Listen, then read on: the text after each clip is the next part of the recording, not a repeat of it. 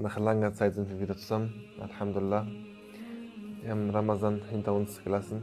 Die Sahabe, die haben immer geweint, als Ramazan vorbeiging, weil für einige, beziehungsweise einige Muslime sehen Ramazan als Anstrengung, äh, wobei die Sahabe äh, Ramazan als Gnade gesehen haben, nicht als Anstrengung, äh, sondern oder als Mühe oder als äh, Bestrafung. Warum fasten wir? Die Sahabe hat nicht so gedacht. Die Sahabe hat, äh, die, die wusste, äh, das, den Monat wertzuschätzen und die Sahabe wussten auch, ja, dass das eine Gnade von Allah subhanahu wa ta'ala ist. Ich hatte mal einen Freund, der hat zu mir gesagt, ich habe das richtig gespürt, dass im Monat Ramadan äh, der Shaitan gefesselt war. Dass ich nur mich mit meinem eigenen Nervs, mit meinem eigenen Ego, Ego mich beschäftigen konnte. Und nach Ramadan hat er gesagt, habe ich richtig gespürt, wie der Shaitan wieder da war. Vielleicht einige von uns auch. Wie der wieder da ist, kein Koran lesen mehr auf einmal. Wo ist das Koran lesen? Kein Koran lesen mehr. Äh, nachts keine Gebete mehr. Okay, vielleicht kein Terawih, aber ja, ne, wir können vielleicht einen Tag nachholen. Oder ein Rekat, zwei Rekat mehr beten. Sunnah komplett weg. Sunnet Namazlare fallen komplett weg wieder nach Ramazan. Aber äh, der Vortrag von heute soll inshallah uns ein bisschen aufwecken, uns ein bisschen ermahnen, denn das Thema von heute ist so ein Thema, es gibt keine bessere Ermahnung. Es gibt keine bessere Ermahnung als das Thema von heute. Das Thema von heute ist der Tod. Ihr werdet sagen, wir haben schon so oft darüber geredet, wir haben schon so oft darüber gehört, über den Tod. Mittlerweile berührt das mein Herz nicht mehr. Kennt ihr das, wenn man immer über eine Sache redet, dann irgendwann denkt man sich so, okay, das kenne ich schon, habe ich schon oft gehört. Aber subhanallah, je, ich habe oft über den Tod gelesen, wir haben oft hier über den Tod gesprochen und jedes Mal, wenn ich das vorbereite, jedes Mal bin ich überwältigt. Überwältigt, was, was den Menschen erwartet. Und jedes Mal kommt was anderes raus, wenn ich was vorbereite, subhanallah. Jedes Mal kommt was anderes raus. Und oft musste ich schlucken, wirklich denken, so, subhanallah, erwartet mich das wirklich? Wie soll ich das ertragen? So will ich inshallah anfangen mit den, also vorher noch, äh, nochmal verdeutlichen, es gibt keine bessere Ermahnung, als über den Tod zu sprechen für den Muslim. Es gibt keine bessere Ermahnung für den Menschen überhaupt. Der Tod wird jeden treffen von uns hier in diesem Raum. Alle, die hier sind, werden sterben. Es gibt keine bessere Ermahnung. Das ist, das ist eine so große Wahrheit, der Tod. Subhanallah. Ja, ne, schaut mal, wenn ich, wenn ich jetzt gleich vorlese, was uns erwartet. Ein gewisser Punkt hier in diesem Vortrag wird euch wirklich überraschen. Subhanallah. Denn vielleicht einige von euch haben darüber schon was gelesen, aber äh, ich war wirklich sehr, sehr überrascht äh, bezüglich des Todes. Aber dazu komme ich gleich, ich möchte nicht zu viel verraten. Die Spannung möchte ich jetzt nicht ähm, wegmachen. Der Tod wird meistens, liebe Brüder, auf die leichte Schulter genommen. Ist nicht so ernst. Ich habe auch, auch oft in, in meiner Schule, wo ich auf der Berufsschule war, Realschule war, ähm, oft den Fall gehabt, so unter den Kollegen, unter den Brüdern, ah, was, dann sterbe ich halt. Habt ihr auch schon bisschen gehört? Was, dann sterbe ich halt, dann und was, was interessiert dich das? Dann stehe ich vor Allah und gebe dir Rechenschaft ab. Und das, die reden so, als ob das was Leichtes wäre. Vielmehr haben sie den Tod gar nicht verstanden. Vielmehr realisieren sie gar nicht, dass sie wirklich sterben werden. Meistens hört ihr dann so, der und der hat einen Unfall gemacht irgendwo, er ist gestorben, der war der Kollege von dem. Kennt ihr das? Habt ihr bestimmt alle schon erlebt, irgendwie sowas. Ne? Haben wir doch vor ein paar Jahren sowas erlebt. Der, der Kollege von dem und dem hat Autounfall gemacht. Subhanallah denkst dir so. Du denkst dir immer, es trifft einen anderen. Dieser Junge, dieser Junge hätte auch nicht gedacht, dass er am Mittag steht. Dieser Junge saß auch vielleicht irgendwann hat sich gedacht, so, ey, guck mal, hat gehört, der und der hat Autounfall ge gemacht, er ist gestorben. Aber er hat nie damit gerechnet, dass ihn das auch trifft. Der Tod ist sehr nah, liebe Brüder. Sehr, sehr nah. Vor allem ist der Tod so, so etwas, liebe Brüder, egal wo der Tod auftaucht, egal wo der Tod auftaucht, bringt er viel Anstrengung und Mühe mit. Anstrengung und Mühe vorerst für die Familien, möchte ich erwähnen. Nicht, dass die Anstrengung vorher schon für die Familien da ist, nein, sondern vorerst möchte ich über die Familie erst sprechen. Was für eine Anstrengung, was für eine Mühe die Familie erlebt, wenn jemand stirbt. Was, was für Mühen, was für Anstrengungen erleben die Familien? Ihr könnt ruhig Äh, das ist eine Frage, ihr könnt ruhig antworten. Es hat? Ja. Ja, das ist, eine, äh, das ist eine Mühe, das stimmt. Vor allem ist das manchmal so eine Mühe, die macht Familie kaputt. Wer bezahlt das Geld? Plötzlich ist das nicht mehr viel wert, der Tote. Ist doch so. Weiter, weitere Punkte? Es gibt viele Punkte noch. Äh, Ibrahim? Die Trauer ist ein sehr, sehr guter Punkt. Dazu komme ich sofort gleich. Melli, was wolltest du? Nee, das, das, das, vielmehr, das meine ich gar nicht. Ich meine vielmehr die Trauer. Diese Anstrengung, dieses Weinen, kennt ihr das? Meistens leider sieht man das in den türkischen Nachrichten, wie, die, wie, wie sich Mütter die Haare rausreißen, wie sie sich auf die Brust schlagen, wenn ihr Sohn gestorben ist. Habt ihr mal solche Videos geguckt? Euer Herz zerreißt. Vor allem, wenn in, in der Türkei ein, ein, ein Soldat ein Märtyrer wird, ein Shahid wird. Und dann der äh, Offizier oder der, äh, sein Chef an die Tür von der Familie kommt und sagt halt, ihr Sohn ist Shahid geworden. Und dann diese Mütter, wie sie sich auf die Brust schlagen, wie sie ihre Haare ziehen. Der Vater, der eigentlich nie weint, kriegt vielleicht Herzinfarkt. Das sehen wir andauernd in den Nachrichten. Was für eine Mühe, was für eine Anstrengung der Tod ist für die, für die Familie, für, für die Freunde, für die Verwandten. Subhanallah. Egal wo der Tod auftaucht, er bringt Anstrengung mit. Immer. Immer bringt er Anstrengung und Mühe mit. Für die Verwandten. Er lässt sogar Eltern verrückt werden. Er lässt sogar Familienmitglieder so weit bringen, der Tod, dass sie nie widersprechen. Das sind vielleicht so Extremfälle, aber gibt es. Habt ihr wahrscheinlich auch schon gehört. Ich habe einen sehr, also äh, selber erlebt, also, dass das bei einer Person wirklich so passiert ist. Dass er die Sprache vergessen hat. Er konnte nicht mehr sprechen, subhanallah, weil er seinen Nächsten verloren hat. Was für eine Anstrengung, für, für eine Mühe seine Verwandten, seine Liebenden durchmachen müssen. Es ist hart, oder? Denkt an eure Liebsten, ihr verliert ihn jetzt gerade. Was wird in euch durchgehen jetzt? Was wird in euren Kopf durchgehen? Ihr würdet kaputt gehen, subhanallah. Es kann manchmal so weit gehen, dass einer seinen Glauben verliert. Allah Möge Allah uns dafür bewahren. Das passiert meistens bei den Leuten, die äh, kein Hintergrundwissen haben, keine Basiswissen haben über den Islam. Das hat uns schon ein bisschen, so ein bisschen ist so eine Last im Herzen geworden ist. Die Wörter schon, wenn man an die Mutter denkt, an den Vater denkt, an die Verwandten denkt, sich selber damit vergleicht, ist schon so eine leichte Last im Herzen geworden. Die Wörter. Aber was ist mit dem Tod selbst? Du liegst da jetzt. Du liegst da jetzt. Hast nur noch zwei, drei Atemzüge. Weil jeder Atemzug ist in einer bestimmten Anzahl dir gegeben worden. Sagen wir mal drei 300 Millionen Mal darfst du atmen, danach nicht mehr. Und du hast nur noch eins, zwei, drei, ein- und ausatmen. Danach ist vorbei. Du bist gerade in diesem Moment. Was für eine Anstrengung wohl dieser Tote erleben muss. Mit einem Hadith von Rasulullah sallallahu alaihi wasallam können wir das noch ein bisschen verdeutlichen. Für den Tugendhaften, achtet hier, für den Tugendhaften mit Min, okay? Für den Tugendhaften ist der Moment von dem Tod so, als ob er 300 Schläge, Hiebe, verzeiht mir, Hiebe von einem Schwert bekommt. Für den Tugendhaften, das habe ich ihm extra hier so grün markiert, subhanallah.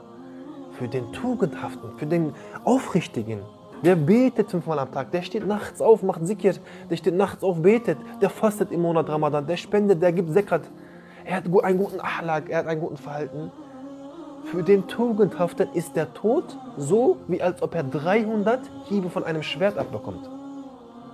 Das ist nur ein Hadith. Es gibt so viele und die das noch anders beschreiben in dem Moment von dem Tod.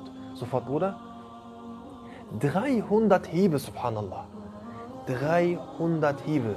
Kennt ihr das? Ich gehe noch nicht mal weit. Wenn ihr euch mit einem Zahnstocher piekst. Habt ihr mal ein bisschen so fest damit einen Zahnstocher euch, euch gepiekst? So vielleicht im Mund oder so? Ich gehe noch nicht mal zu einer Nadel. Sogar das tut weh, subhanallah. Du denkst dir so, oh, was habe ich gemacht? Wir weinen. Und 300 Hiebe von einem Schwert. Mit einem anderen Beispiel von Hazrat Umar radiallahu an können wir das noch ein bisschen intensiver verdeutlichen. Also Hazrat Umar radiallahu an kennt ihr alle?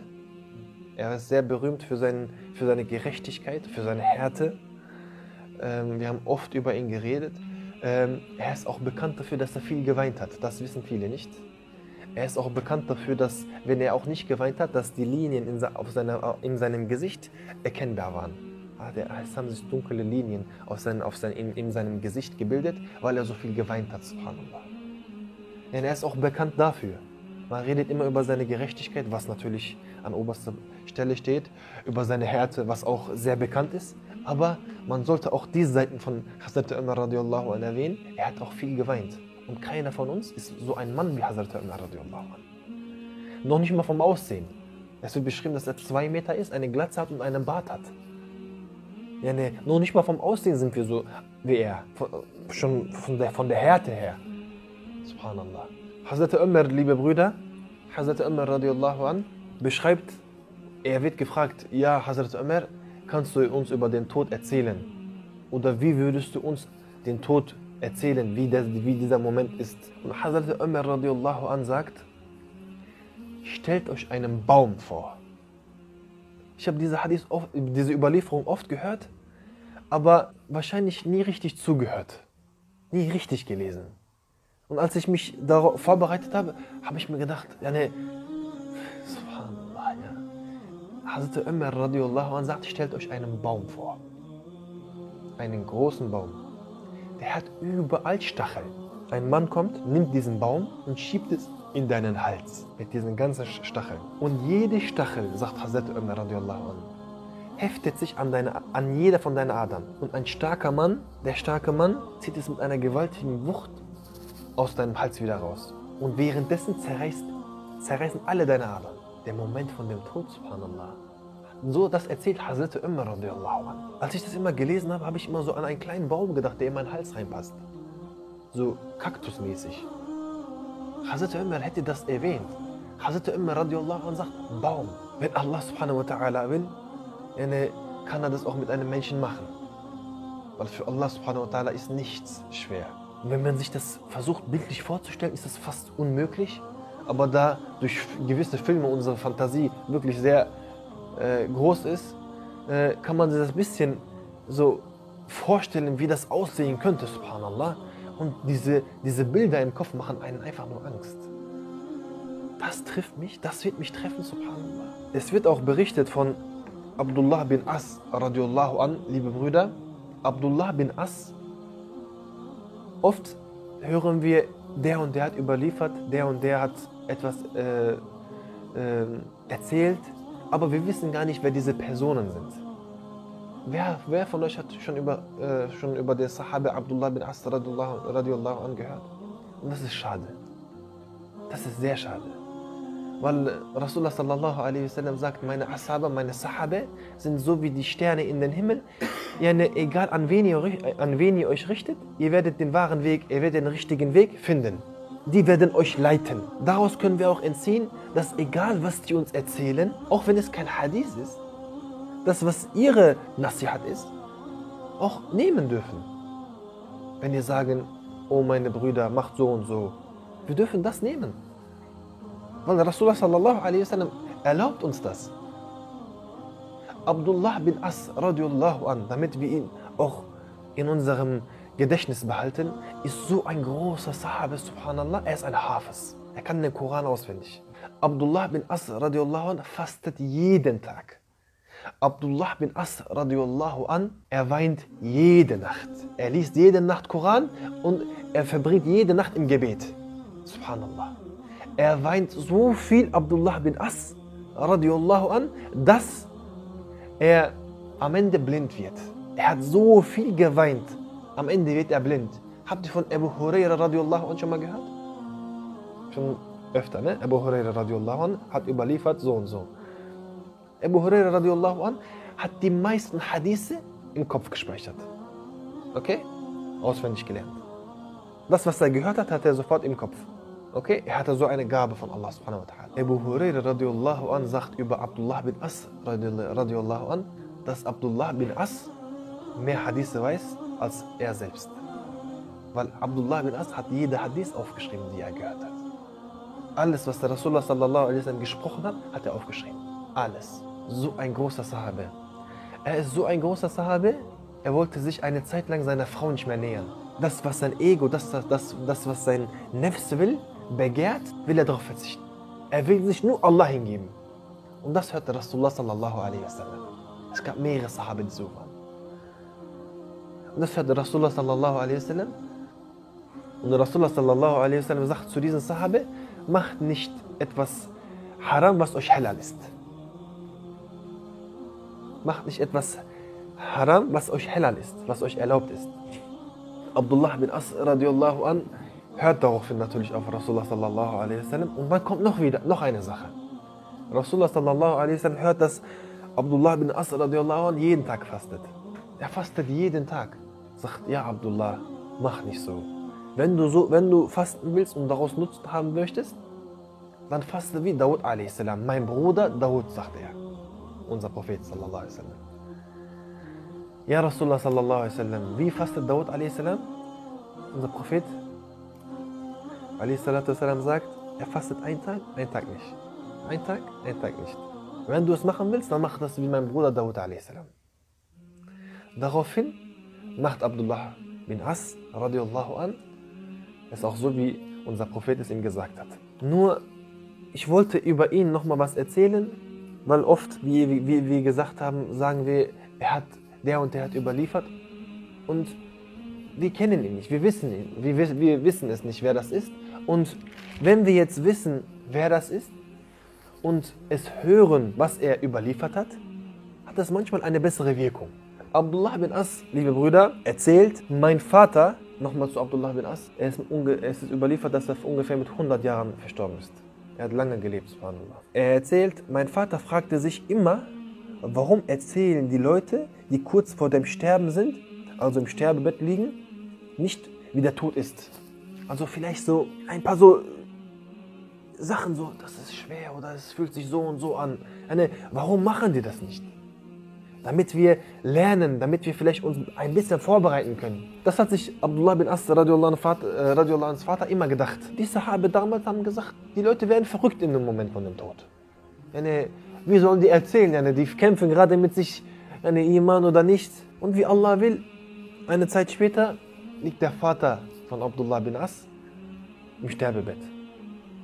Und der Sahabe Abdullah bin As kommt zu seinem Vater und sagt, O Vater, wie fühlt es sich an, wenn man stirbt? Und er sagt zu seinem Sohn, er sagt zu seinem Sohn, mein Sohn, es ist so, als ob ein Berg auf meiner Brust ist. Das habe ich schon oft gehört in Hadithen, von Sahabe überliefert. Weißt du, an was mich das erinnert? An das Morgensgebet. Wenn wir liegen und vom Bett nicht aufstehen können. Als ob ein Berg auf uns liegt und wir diese Decke nicht heben können. Ich habe das nirgendwo, nirgendwo gelesen, aber für meine, ich denke mal, vielleicht irgendwann lese ich in einem Buch und dann kriege ich die Bestätigung darauf, dass, der, dass das Morgensgebet ein Training ist für unser Verhalten in dem Moment von dem Tod. Könnt ihr nachvollziehen, wie ich, wie ich darauf komme? Die, diese Last. Kennt ihr diese Last im Morgensgebet?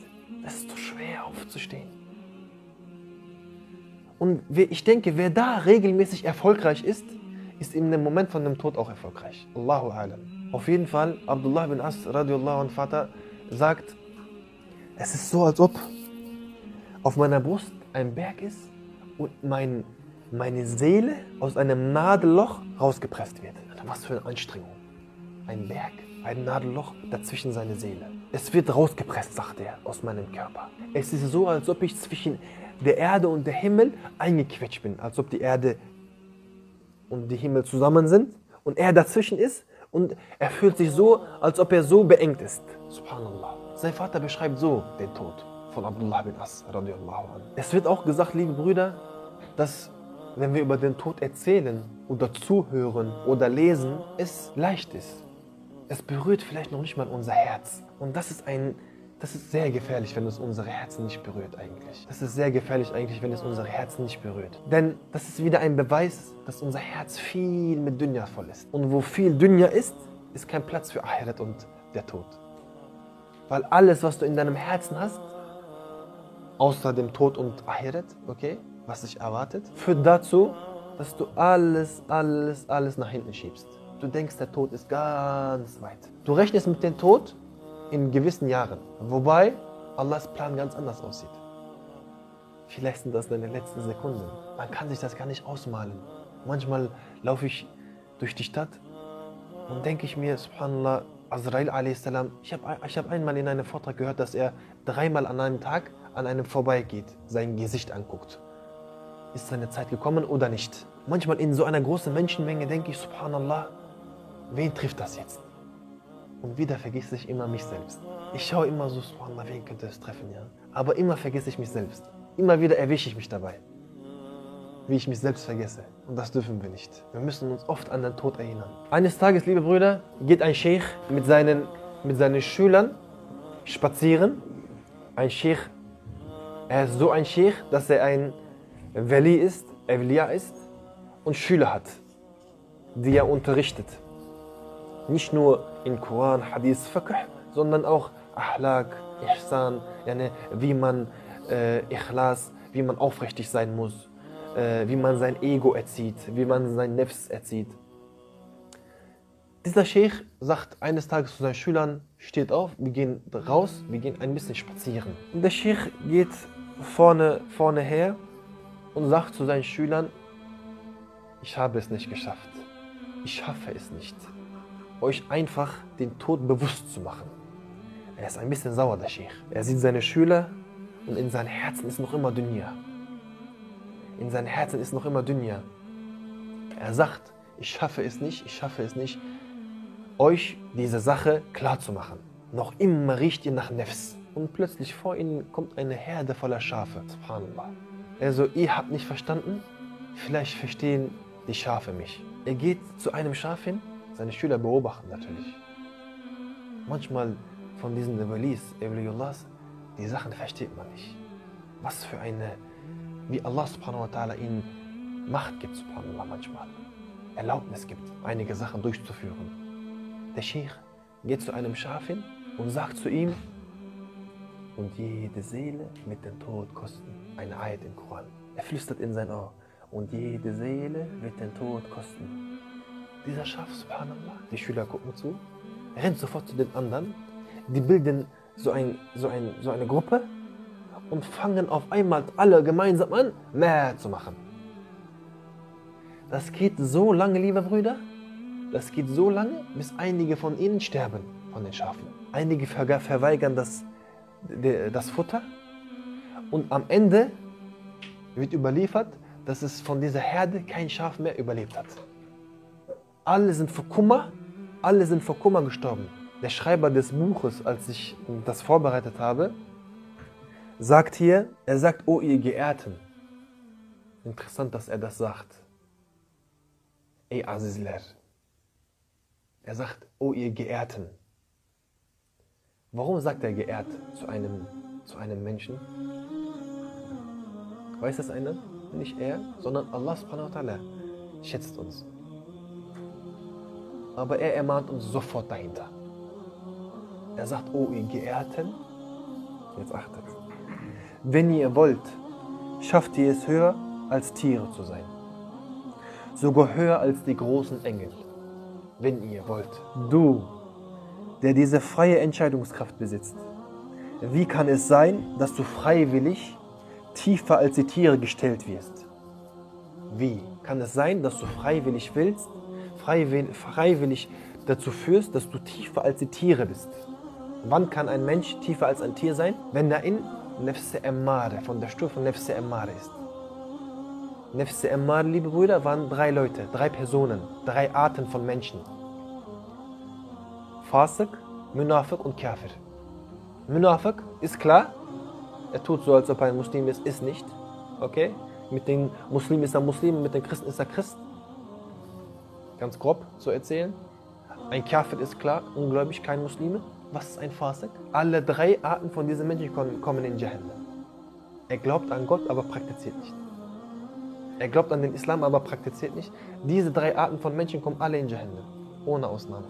Munafik ist, er tut, als ob er Muslim ist. Er ist kein Muslim. Aber der Fasik ist Muslime. Ja? Der, der Fasik, er, er sagt, ich akzeptiere das, was Allah sagt, aber ich praktiziere nicht. Guck, die, guck, dein, guck deinen Umkreis an. Viele sagen, bist du Muslim? Alhamdulillah. Betest du? Nein. Verstehst du? Ich möchte nicht sagen sofort, dass die Fasik sind. Ja, ne, Allah weiß das am besten. Verstehst du? Aber ja, ne, ganz grob ist es eigentlich der Fall. Und das ist sehr hart eigentlich, dass wir in unserem Umfeld so viele Leute haben, die so sind. Sehr traurig, sehr, sehr traurig. Meine Brüder, tiefer als Tiere wird man ganz kurz, wenn du nicht fünfmal am Tag betest, deinen eigenen Nefs, deinen eigenen Ego folgst, bist du wie ein Tier. Du isst, schläfst, gehst auf Toilette, paarst dich, kriegst Kinder, das war's. Was ist dein Unterschied? Du hast keinen. Du machst nur das, was dein Nefs will. Das macht ein Tier auch. Es geht weiter. Es wird auch weiter gesagt, wie kann es sein, dass du freiwillig mit den Shaitan in die Hölle geworfen wirst, wo doch die Propheten, die Tugendhaften im Paradies von den schönsten Sachen essen und verweilen werden. Wir sind uns ganz bewusst, liebe Brüder, dass der Teufel, dass der Shaitan unser Feind ist. Trotz all dem nimmst du es in Kauf, mit ihm in Jahannam zu gehen und wo die Propheten sind und die Tugendhaften und die Guten im Paradies verweilen werden und von den Früchten und von den äh, Seen trinken, das nimmst du in Kauf und verzichtest drauf. Warum? Weil du nicht aufstehen kannst zum Gebet. Noch nicht mal morgens Gebet. Mittagsgebet stehst du noch nicht mal auf, weil du so lange schläfst. Der Schreiber des Buches sagt weiter, oder befolgst du Allah subhanahu wa ta'ala und seinen Propheten nicht. Er sagt weiter, oder verweigert dein Nefs die Auferstehung. Oder verweigert dein Inneres eigentlich, wird man nach dem Tod eigentlich auferstehen? Und das ist wieder sehr gefährlich. Weil das ist ein Punkt, woran man glauben muss als Muslime. Wenn man daran nicht glaubt, ist es sehr, sehr gefährlich. Und er gibt eine, eine Nasihat, der Sheikh, der dieses Buch geschrieben hat, sagt, O meine Brüder, um nicht von den Verlierern zu werden, findet einen Wegweiser. Findet einen Wegweiser. Alle Gelehrten hatten einen Gelehrten. Alle Gelehrten haben von einem Gelehrten gelernt. Okay? Guck, geh, geh nicht so weit zurück bis zu unserem Propheten sallallahu alaihi wasallam. Geh in die Zeit von dem Osmanischen Reich alle, die lernen wollten, haben von Gelehrten gelernt. Keiner hat von denen gesagt, ich lerne jetzt ein Buch und lerne selber. Ich brauche keine Gemeinde. Ich brauche keinen Gelehrten, der mir irgendwas beibringt. Wo gibt's das? Nirgendwo gibt's das. Der Gelehrte sagt, sei nicht von den Verlierern und finde dir einen Wegweiser. Denn alleine, das ist, der Islam ist nicht ein Weg, den man alleine bewältigt. Der Islam ist ein Weg, der Islam ist ein Weg, liebe Brüder, den man in einer Gemeinschaft, in einer Begleitung äh, von Brüdern, von Gelehrten geht. Zu einer weiteren Sache, liebe Brüder, um den Tod noch deutlicher zu machen, um den Tod noch deutlicher zu machen. Sehr interessant, subhanallah, in der Zeit von Isa a.s. Wie ihr wisst, konnte Isa a.s., liebe Brüder, Tote erwecken. Er hat gesagt, kun fayakun, steh auf mit, mit Allahs Erlaubnis und der Tote ist erweckt, erweckt worden. Was habe ich gesagt? Ach, subhanallah, astaghfirullah. Bi'iznillah. Kum bi'iznillah. Und die Juden derzeit, die haben gesagt, ja, Isa, du erwächst immer die Leute, die gerade erst gestorben sind. Da ist irgendein Spiel. Die glauben schon wieder nicht, diese Juden. Okay? Die sagen, du erwächst immer die Leute, die gerade erst gestorben sind. Und Isa a.s., sehr interessant, subhanallah, diese, das habe ich zum ersten Mal gelesen, eine fand ich sehr schön. Isa a.s. sagt, dann findet mir ein Grab, was älter ist. Und die Juden natürlich wollen natürlich wieder so Füchse sein.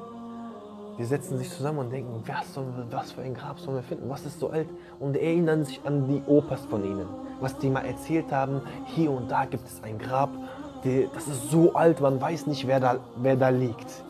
Okay? Die finden diesen Grab und die sagen, ja Isa, wir haben diesen Grab gefunden, den du, äh, äh, den du erwecken sollst, der da liegt. Isa a.s.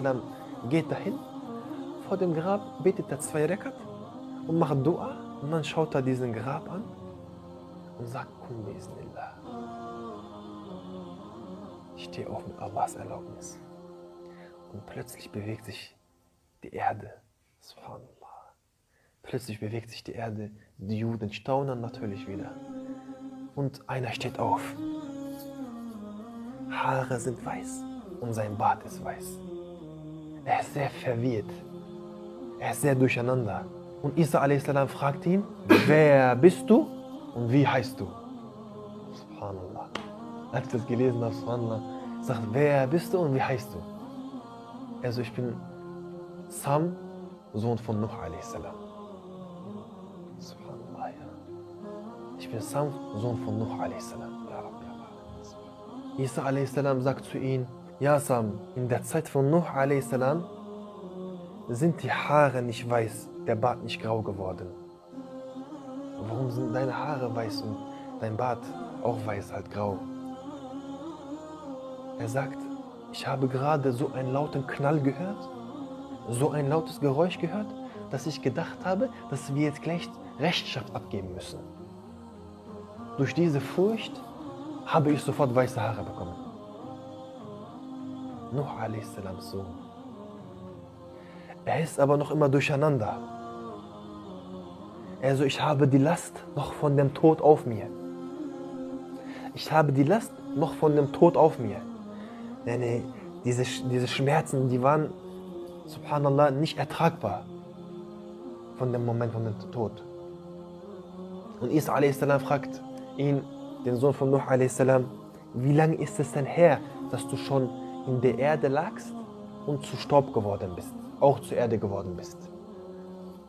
Er sagt 4000 Jahre. Er, er wird erweckt und er ist noch immer verwirrt von dem Moment von dem Tod. Nuh a.s. Sohn, subhanallah. Er ist noch immer verwirrt nach 4000 Jahren. Der Schreiber des Buches sagt hier wieder, so du, der sagt, ich habe einen Verstand. Wenn ein Schmerz, das seit über 4000 Jahren nicht aufhört, was für ein Schmerz kann das nur sein? Egal wie viel Schmerzen du in dieser Welt jemandem zufügst oder dir zugefügt wird, nach gewisser Zeit hört das auf. Okay, du hast deine Hand verbrannt, es hat eine gewisse Zeit, dann verheilt das. Okay? Du hast dein Schienbein irgendwo beim Fußballspielen äh, gestoßen, nach einer Zeit verheilt das. Alles hat so seine Zeit, aber es verheilt, wenn es nicht der Grund ist, dass du sterben sollst. Das ist was anderes. Aber generell, aber generell verheilt es nach gewissen Jahren. Wenn es etwas Größeres ist, verheilt es auch nach zwei, drei Jahren. Und der Gelehrte sagt, was für ein Schmerz muss das sein, dass seit 4000 Jahren nicht vorübergeht. Du fürchtest die Schmerzen des Diesseits, aber Angst vor 4000 Jahren voller Schmerz interessieren dich nicht. Wenn du aber sagst, ich habe Angst, ich bin gar nicht von denen, Vielleicht sagt das gerade einer zu sich selbst. Ich bin gar nicht so, wie er erzählt gerade. Ich habe eigentlich Angst. Sagt der Gelehrte hier wieder, du bist ein Lügner, du lügst. Falls es so wäre, würdest du zumindest deine Zunge hüten. Was meint er damit? Was meint er mit der Zunge hüten? Lästern. Er würde kein Gebet machen. Zumindest würdest du deine Zunge hüten, wenn du Angst hättest aber du hast keine Angst. Und der Gelehrte sagt, du bist ein Lügner. Nun soll Allah subhanahu wa uns von denen machen, die keine Lügner sind. Jeder, der von dem Tod getroffen wird, liebe Brüder, jeder, der von dem Tod getroffen wird, sagt immer, es ist zu früh. Ich hatte noch vor, jeder. Und das ist gefährlich. Denn du nimmst dir etwas vor, in ein paar Tagen, beispielsweise mit dem Gebet anzufangen. Ihr habt jetzt gerade, ihr macht gerade eure Rechnung, ey, diese Klausurphase muss vorübergehen, dann könnte ich weiter zu den Vorträgen kommen und dann ist das so die gute Zeit, so, wo ich eigentlich hier durchstarten kann und mit dem Gebet anfangen kann. Genau das ist ein Fehler. Denn woher weißt du, dass du diese Klausurphase bestehst? Lebend.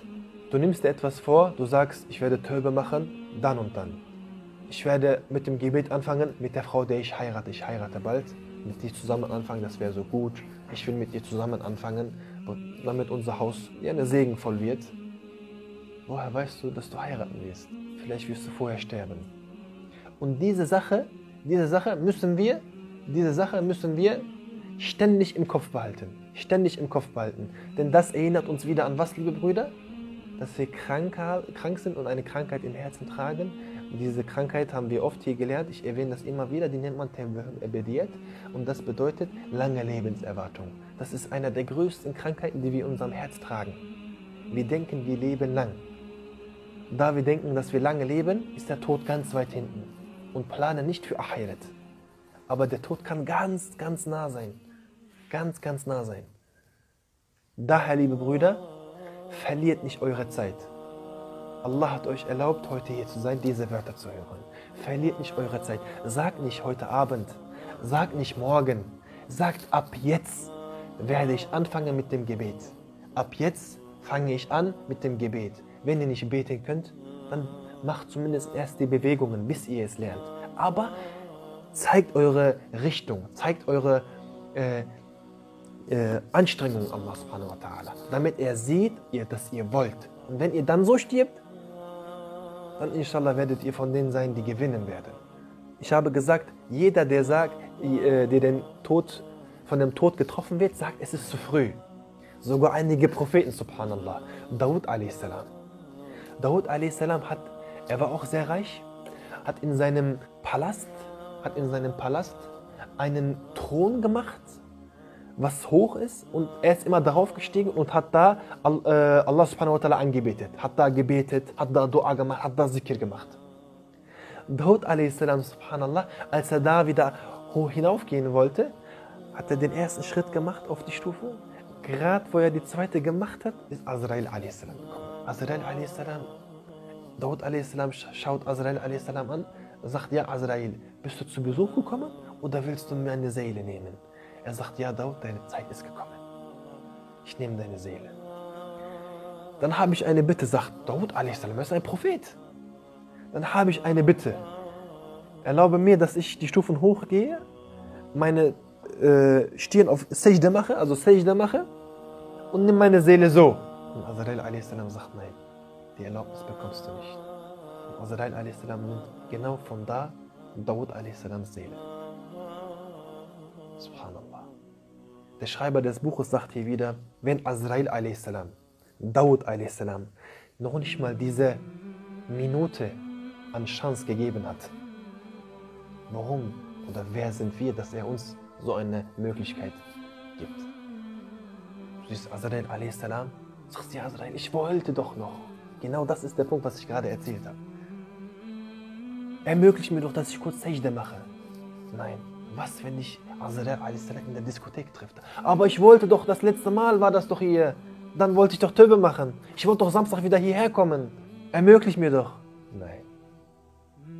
Noch nicht mal Daud a.s. hat die Erlaubnis bekommen. Wer sind wir? Das letzte Mal Alkohol trinken. Genau, du trinkst gerade einen Schluck. Was war das doch letzte Mal, Azrael a.s. Warte, ich wollte doch Töbe machen. Immer ich wollte. Warum machen wir nicht? Warum macht ihr nicht Töbe? Wir werden doch sterben. Jeder ist sich das bewusst. Wir müssen es nur verinnerlichen, liebe Brüder. Abendgebet ist eingetroffen. Noch eine Sache, noch eine Sache und dann reicht das für heute. Ähm, aber diese Sache, subhanallah, äh, ist die Sache, die ich vorhin gesagt habe, aber die Spannung nicht wegmachen wollte. Subhanallah, yani, das ist sowas Unglaubliches. Wir haben mal schon, wir haben oft über Jahannam gesprochen und wir haben in den Vorträgen gelernt, dass Jahannam nicht nur ein, es ist ein Ort, aber dieser Ort, Jahannam selber, ist lebendig. Könnt ihr euch noch daran erinnern, dass er an Ketten gebunden ist, sich von den Ketten abreißen will? Subhanallah, Leugner, die Ungehorsamen verschlingen will, zu Allah spricht. An Jahannam ist etwas Lebendiges. Er kann sprechen, er kann sehen, er kann es in sich schlucken. Subhanallah, es ist nicht nur ein Ort, Subhanallah, er ist was Lebendiges. Und jetzt der interessante Teil. Wir reden immer über den Tod und wir denken immer, der Tod ist einfach nur die Sache, die passiert. Azrael a.s. kommt, nimmt unsere Seele und das war's. Das ist gar nicht der Fall. Der Tod hat eine Gestalt. Allah hat den Tod erschaffen auch in Gestalt, nicht nur als Sache, die passiert. Könnt ihr mich, könnt ihr mich verfolgen? Allah subhanahu wa ta'ala hat den Tod eine Gestalt gegeben. Und das ist interessant jetzt, subhanallah. Allah subhanahu wa ta'ala hat den Tod sehr groß erschaffen. Unser Prophet sallallahu alaihi wasallam überliefert. Allah subhanahu wa, ta'ala, hat den Tod sehr groß erschaffen. Und zwar so groß, dass er so viele Köpfe hat, so viele Menschen, Tiere, Sterne und Leben es gibt. Kannst du verfolgen? Er hat so viele Köpfe, wie viele Menschen, Tiere, Sterne und Leben es gibt überhaupt. So viele Köpfe hat der Tod. Jeder Kopf, Wallahi subhanallah, wir werden ihn sehen, den Tod. Ihr werdet gleich erfahren. Jeder Kopf von ihm hat zwei Augen, zwei Münder, zwei Ohren. Der Tod hat so viele Arme wie die gesamte Schöpfung. Nicht Menschen, gesamte Schöpfung, was Allah erschaffen hat. Der Tod hat so viele Arme. Stellt euch seine, große, seine Größe und seine Kraft vor. Genau aus dem Grund wird gesagt, wer den Tod erblickt, fällt in Angst und Furcht. Subhanallah. Als erstes hat Allah subhanahu wa den Tod erschaffen. Das allererste ist natürlich das Licht von Rasulullah sallallahu alaihi wasallam. Daraufhin wird alles erschaffen. Aber das, was so, so, so, so gesehen, ähm, wie soll ich sagen, damit wir das verstehen, lebendig ist, okay, ähm, existiert, ist der Tod gewesen. Als erstes der Tod, dann die Körper und äh, 4000 Jahre vor den Körpern hat Allah subhanahu wa ta'ala die Seelen erschaffen. Der Tod, die Seelen, die Körper. Die Reihenfolge. Subhanallah. Das wird nochmal erzählt von Rasulullah sallallahu alaihi wasallam. Allah ta'ala hat die Seelen 4000 Jahre vor den Körper erschaffen. 3000 Jahre vor den Seelen wurde Risk für die Schöpfung erschaffen. Und 3000 Jahre vor dem Risk wurde der Tod erschaffen. Als allererstes also der Tod. Subhanallah. Der Tod macht jedes Jahr, jetzt kommt die interessante, diese interessante Sache, subhanallah, was überliefert wird. Der Tod macht jedes Jahr mit, seinem, mit seinen ganzen Mündern und Zungen so ein lautes Geräusch, dass die Lautstärke alle Engel im Himmel und auf der Erde in Angst und Schrecken bringt. Jedes Jahr macht er so ein Laut, der Tod. Subhanallah. Eines Tages hat der Tod wieder so ein lautes Geräusch von sich gegeben, mehr als sonst, sodass die Bewohner der Himmel und, die er Engel, äh, er, äh, und äh, der Erde, damit sind die Engel gemeint, wieder in Angst und Schrecken er erlitten. Vielen. Diesmal aber sind die Engel zu Allah subhanahu wa ta'ala gegangen und haben gesagt, O unser Herr, jedes Jahr hören wir dieses Geräusch des Grauens. Es setzt uns in, es setzt uns in Angst und Schrecken. Allah Jalla Jalaluhu spricht daraufhin, indem er sagt, O meine Engel, dieses Geräusch ist das Geräusch des Todes. Der Tod ist sowas, er wird kein Leben hinter sich lassen. Er wird alles vernichten. Und jede Seele wird den Tod kosten, sagt Allah subhanahu wa ta'ala. Die Engel sagen daraufhin, O Allah, wir würden gerne den Tod sehen. Bitte zeige uns den Tod. Allah Jalla Jalaluhu spricht. So kommt her, ich zeige ihn euch. Steht, äh, seht, wie groß und furchteinflößend er ist. Allah spricht. Macht euch bereit, stellt euch auf. So wie, so wie Soldaten, subhanallah. Also bereitet euch vor, stellt euch auf. Und Allah Jalla Jalaluhu hat alle Engel herbeigeholt, sogar die großen Engel. Jibrail, Israfil, Mikael und Azrail. Die großen Engel hat er auch herbeigeholt. Alle Engel sind jetzt bereit, den Tod zu sehen. Daraufhin hat er den Tod befohlen zu kommen und gesagt, O Tod, ich befehle dir, zeige alle deine Flügel, deine Münder, deine Zungen und flieg und, sch und schrei so laut du kannst. Sagt Allah subhanahu wa ta'ala zu dem Tod, damit die Engel deine Macht sehen. Als die Engel mehr als das, was sie erwarteten, erblicken, fielen sie in Ohnmacht und blieben für ein Jahr ohnmächtig. Engel. Auch die vier großen Engel. Nach dem Jahr fragten die Engel, O Allah subhanahu wa ta'ala, hast du irgendetwas größer als den Tod erschaffen? Allah subhanahu wa ta'ala sagt, unter meiner Schöpfung ist der Tod der größte an Volumen. Allah Jalla Jalaluhu ruft daraufhin Azrail a.s. Er sagt, ja Azrail, von nun an machst du die Aufgabe von dem Tod, indem du den Tod mein, mein, meinen Dienern zeigst. Nimmst du ihre Seele. Ich gebe den, ich gebe den Tod in deinem Befehl. Als Azrael a.s. Zum, zum Tod hingeht und sagt, von nun an stehst du unter meinem Befehl. Wenn ich von jemandem seine Seele nehmen werde, werde ich dich ihnen zeigen. Und genau von diesen Schrecken in dem Moment, weil wir den Tod erblicken, sterben wir. Was für ein, was für ein Blick muss das sein, dass jemanden umbringt? Subhanallah. Was für ein Schrecken muss das sein, das dich dazu führt, zu sterben? Dein Leben geht zu Ende, Subhanallah. Der Tod sagt, ich werde in deinem Befehl sein. Du bist herzlich willkommen, aber vergiss nicht eins, auch dich werde ich töten. Der Tod sagt das zu Azrael a.s. So wie ich Israfil, Mikael und Jebrail töten werde, werde ich auch dich töten, sagt der Tod. Seit dem Tag steht der Tod im Befehl von Azrael a.s. In dem Buch, liebe Brüder, wird geschrieben, warum man darüber erzählt, wie der Tod aussieht, warum es erwähnen, erwähnen, erwähnenswürdig ist. Steht der Sinn und Zweck, warum über den Tod erzählt wird. Ist das vielleicht unser Nefs durch diese Art und Weise, wie der Tod aussieht, was uns, er, was uns erwartet, was wir sehen werden, unser Nefs Angst bekommt und Anregung bekommen, zu praktizieren. Denn wenn du wirklich die Stufe von den Velis erreichst, kann der Moment von dem Tod auch genussvoll sein. Schaut mal euch die Märtyrer an. Wir haben heute über den Tod erzählt, was für eine Anstrengung jemanden erwartet. Aber wenn du als Märtyrer stirbst, stirbst als Shahid stirbst, und man muss nicht nur im Krieg als Shahid sterben, es ist auch anders möglich, auf dem Weg Allahs, wenn man Wissen erlangen will, wenn ihr hierher kommt, subhanallah, um Wissen zu erlangen und auf dem Weg hierher stirbt, stirbt ihr als Shahid. Und der Shahid, liebe Brüder, weiß gar nicht, dass er gestorben ist. Interessant. Er weiß, dass er nicht mehr unter den Menschen ist, verweilt. Er weiß, dass er in einer anderen Dimension ist, aber er weiß gar nicht, dass er tot ist.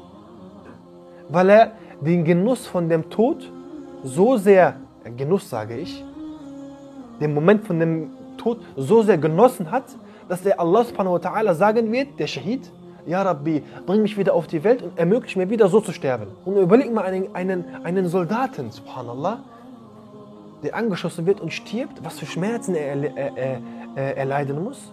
Und, er, und diese Märtyrer, die werden genau dasselbe sagen.